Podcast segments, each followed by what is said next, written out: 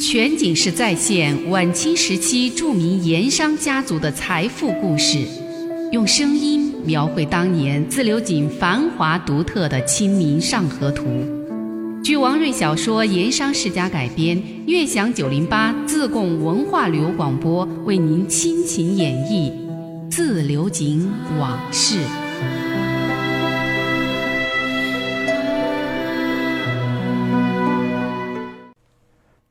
上回说到，在大安寨王家大宅子里，二夫人刘穆师爷和孙跛子吃过午饭，又请到内室喝茶。二夫人拉着儿子王卓，对两个人一拜再拜，希望他们能鼎力扶助、化解危局，渡过难关。二夫人是确实心里没底呀，丈夫王朗云关押在县狱里，前途未卜；陕商集体发难，毁约霸井，妄图侵占王家祖业。在这左右夹攻、腹背受敌的情况下，能给他出主意、想办法为之奔走的可用之人，也就只有穆师爷和孙跛子了。万一要是穆师爷甩手不干，孙跛子一走了之，那他可就真的抓了瞎了。穆师爷和孙跛子都觉得王朗云对自己有恩，受恩当报，这是应该的。如今又面对二夫人的重托，受人之托，忠人之事。那替王家解难就更是义不容辞了。所以下了大安寨，孙跛子留穆师爷明日再走，一块合计合计，一定要想出个什么办法来。这就来到了富台山下炎帝宫一间清静的屋子里，两个人一边喝茶，一边结合各方的消息，分析眼下局势。最后得出结论：王家目前处于官府侦案和陕商发难这两面夹攻之下。按兵家所说的是处于腹背受敌之势。不过，相比之下，官府侦案办案虽说危险最大，却是远忧，目前还没有到危及王家根本的程度。而陕商的集体发难、毁约罢井，试图进一步挑起事端，是想借机侵占王家祖业祖产，势头很猛，这是近忧。近忧。是眼下迫近的危险，最为现实也最恼人，必须要认真对付。而且官府办案那份远忧着力点还在省城、京城，省城有文子树在周旋，京城有陆子婉在奔波，一切都还是未定之天。穆师爷和孙跛子对这个也插不上什么手，眼下只有对付陈兴甲为首的陕商发难，这才是他们应该花心思的地方。这么一分析，两个人的任务也就明确了下来，那就是如何尽一切努力迎击陈兴甲为首的陕商，或者打乱其布局，止住眼下这番来势汹汹的挑衅，或者干脆以牙还牙，设个局做个套，让他们也入局落套，自顾不暇，从而让阴谋破产。穆师爷说：“陈兴甲趁人之危，趁火打劫。”是恶人之为，这个人心术不正，要想个什么办法收拾他一下才好。孙跛子对陈兴甲那是有旧恨的，当年邓秀才病亡，陈兴甲可是起了主要作用的，所以他一直就有这么一个心思，要收拾陈兴甲，也算是为邓芝兰报杀父之仇。我来京时间不长，却多次听人说过，此人一贯心术不正。待人也刻薄，此番事情起端，陈某更是居心不良，尤为可恨。穆师爷说：“恶人该有恶报，自古如此，最好能让他得不偿失，到头来枉花心思钱财，一切皆空。只是，这个主意需妙，让他防不胜防，除了认输，还要让他无路可走。”孙跛子点点头。我也是如此想，陈兴甲不比县城胡某，不宜用釜底抽薪之计。况且他用的是陕帮自家力量，也无法釜底抽薪。喝着茶，沉吟了一阵儿，孙伯子又说：“兵法三十六计是我孙家先祖孙膑所创，有一计围魏救赵，为历代兵家所推崇借用。”从大安寨下山这一路上，我都在想，用此围魏救赵之计对付陈兴甲他们。此计用得好，既解了陈家闪帮发难的诡计，也解了朗翁王家之难。孙跛子皱着眉头对穆师爷直言相告：“可是我思谋了多时，却始终没有寻到此计最关键的所在，那就是拿什么手段，用什么力量去围闪帮那个魏，又用什么手段来救王家这个赵？这真是恼人之处啊！”穆师爷没读过什么三十六计这类兵法。但是从戏文里、说书中也知道围魏救赵是三十六计中的第一等好计，也能领悟其中妙处。他见孙跛子对此犯难，也深有同感。一时之间，两个人都只是闷头喝茶，不再说话。穆师爷喝了两口茶，起身离座，走到窗前，举眼望窗外打望。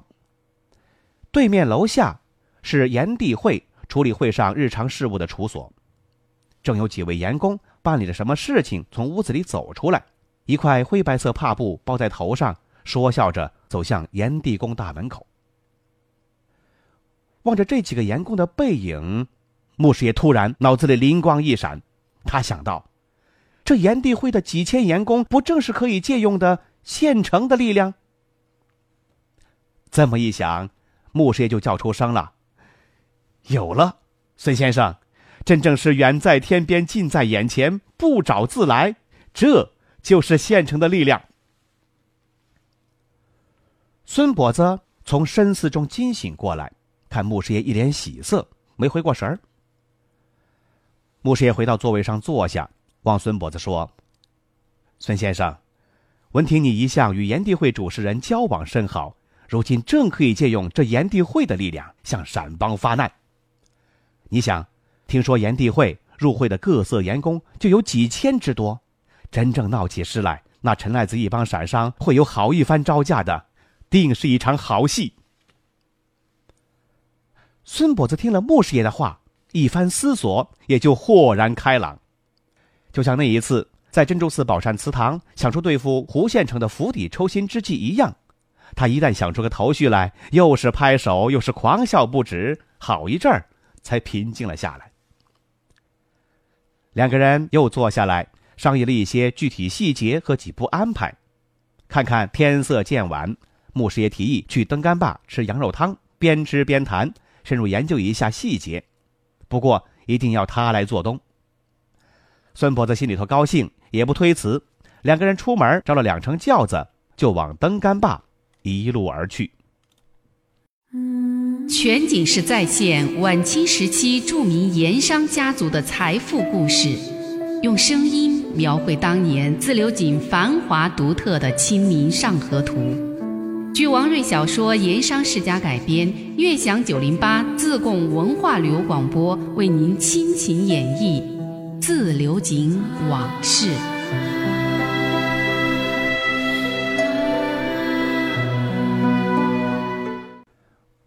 我们再说陕邦陈兴甲这边。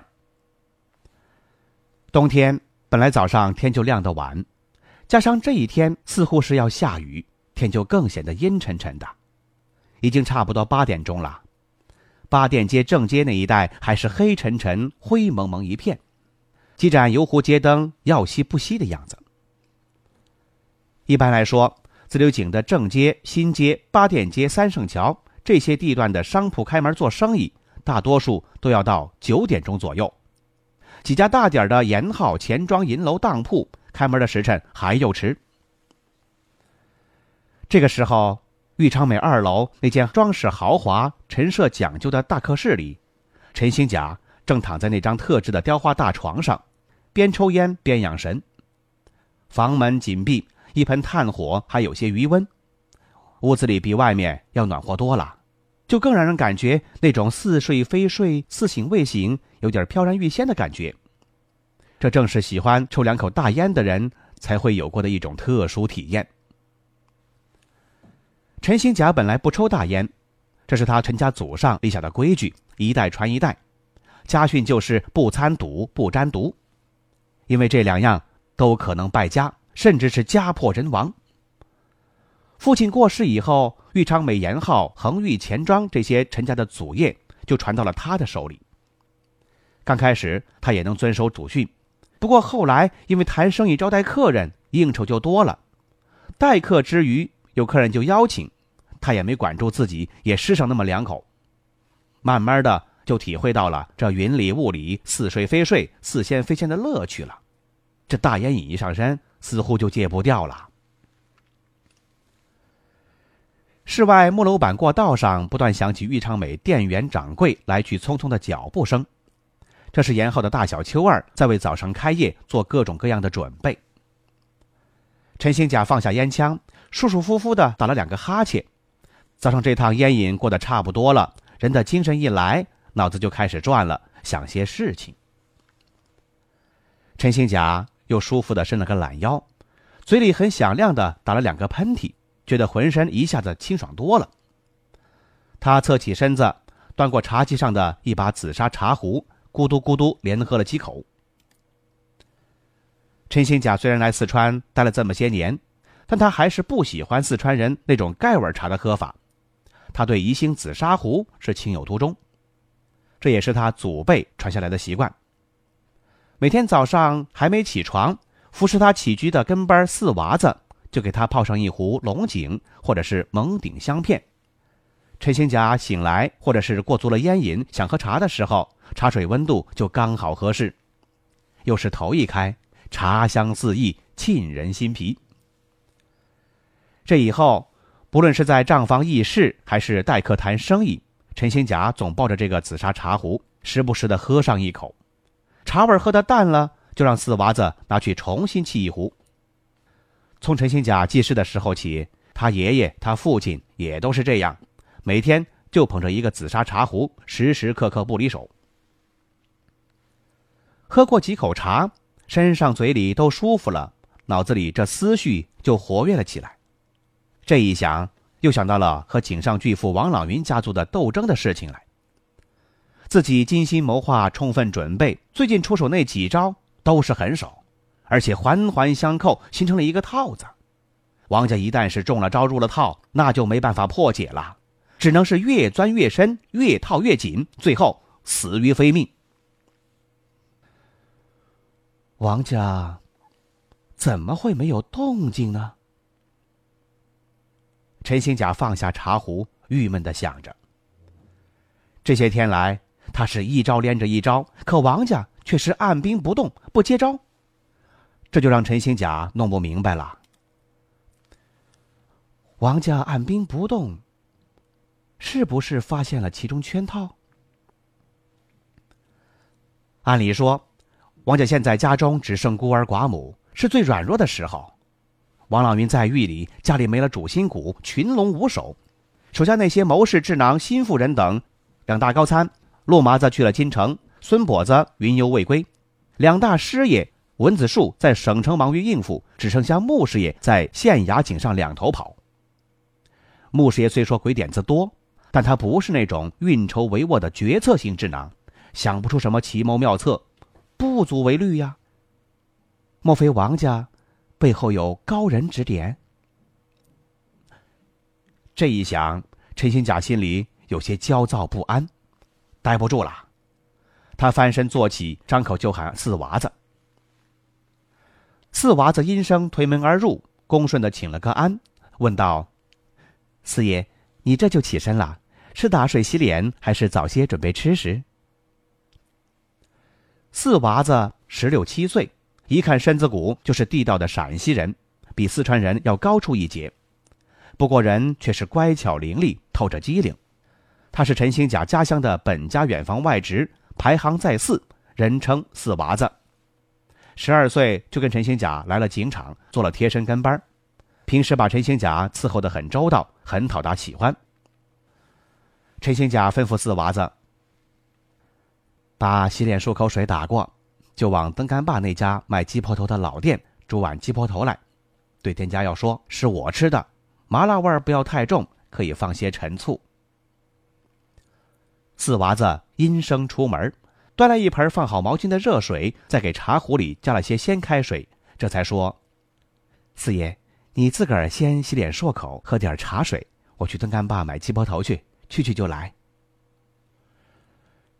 陈兴甲保留着陕西人喜欢吃面食的习惯，最喜欢吃的是西安的羊肉泡馍和山西、陕西那一带风行的刀削面。按川南民间风俗，吃羊肉要么是生煎，要么是红烧，要么就是熬成羊肉汤。这羊肉汤佐料、火功都很讲究，不像陕西那边熬炖成汤以后，再把羊肉跟胡乱切成块的面饼，也就是陕西那边所说的馍。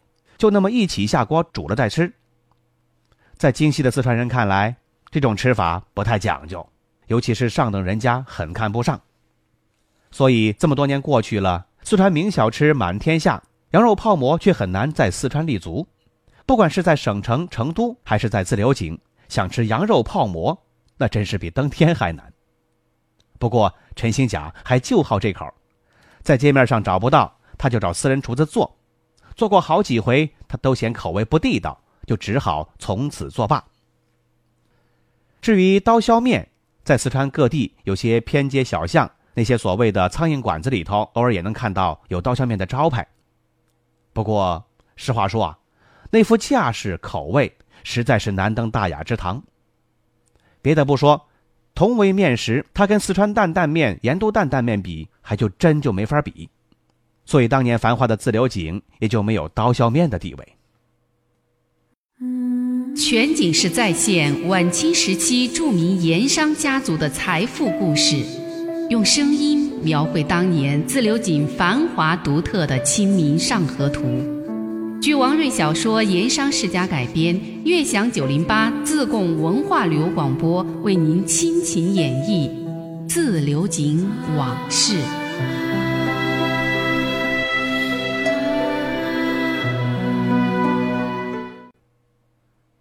虽然在自流井不好找刀削面，不过这一些面馆里也有一种类似刀削面的东西，那就是俗称的鸡婆头，文雅的叫法就是铺盖面，一样是用面粉加清水连揉带捏的和好了，这就可以扯起来下锅。刀削面是厨师顶在头顶，用刀往锅里敲，而鸡婆头是用手把面给压平，再把它给扯开扯薄，一直扯到巴掌那么大小一块儿。这才丢进滚开的锅里，几分钟就熟了。捞到碗里，放上佐料，就这么吃。就因为它面积挺大，所以有了铺盖面这个名字。这种鸡婆头的做法吃法和刀削面类似。那在自流井吃不上刀削面，陈兴甲就爱上了鸡婆头。他是不管早餐还是正餐，都是一碗鸡婆头。他陈大老板啊，就好这口。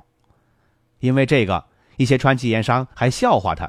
认为那是下里人的饮食，还在陈赖子之外又给他起了一个外号，叫陈鸡婆头。有时候啊，甚至当面就这么叫他，他听了也不生气。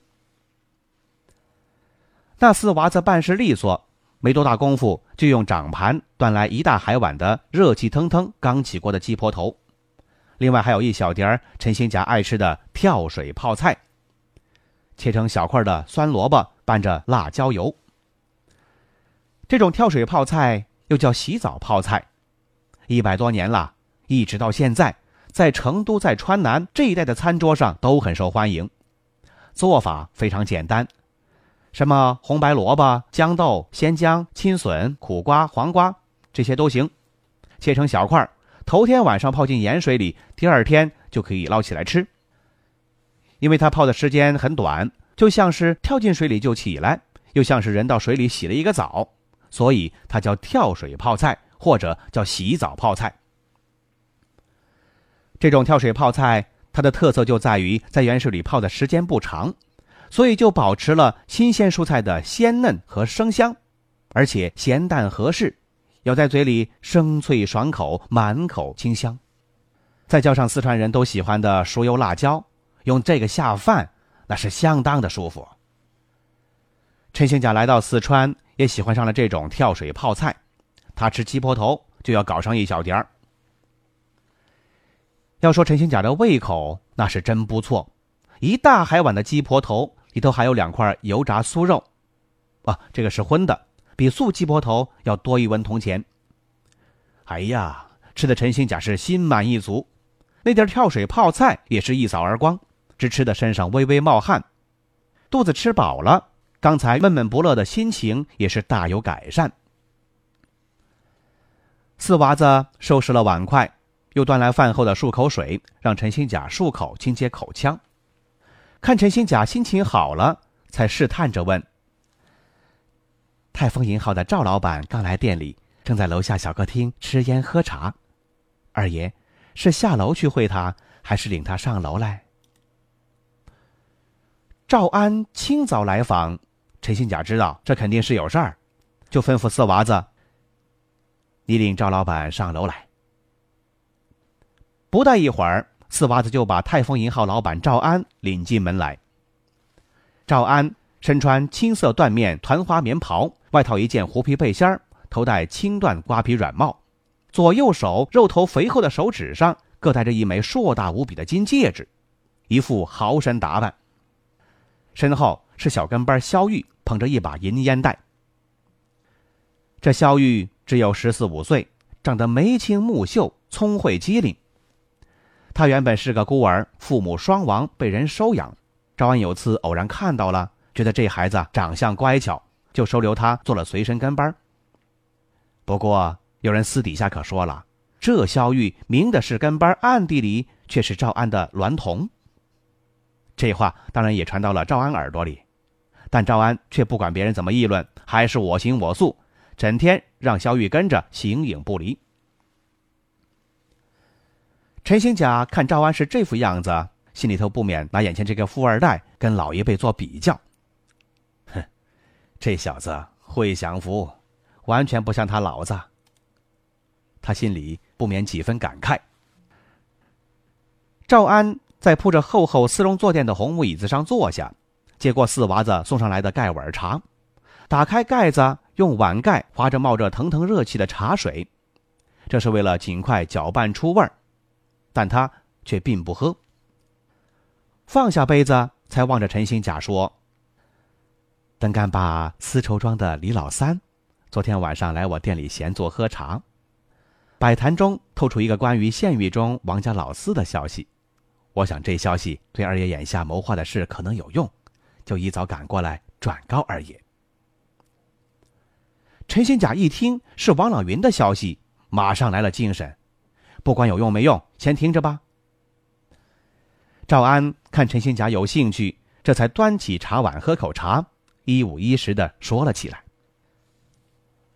李老三前天去了趟富顺县城，他动身之前，我就特别关照过他，趁他侄儿在县狱里跑得熟，消息灵通，就托他多打听点王老云的消息。包括狱中情形是否与外界通有联系，以致知府陆大人对此案的态度等等，一并在内，越多越好。陈兴甲很赞同的点了点头，投过去赏识的目光，等着赵小老板的下文。那么赵小老板究竟听到了什么样的消息？咱们下回再说。漫步抚溪河畔。天车脚下，古岩井旁，总会有一种情愫潜滋暗长。那些和盐有关的故事、传说、历史，或凄美，或悲壮，共同诉说着的两个字：家乡。悦享九零八，话说自流井。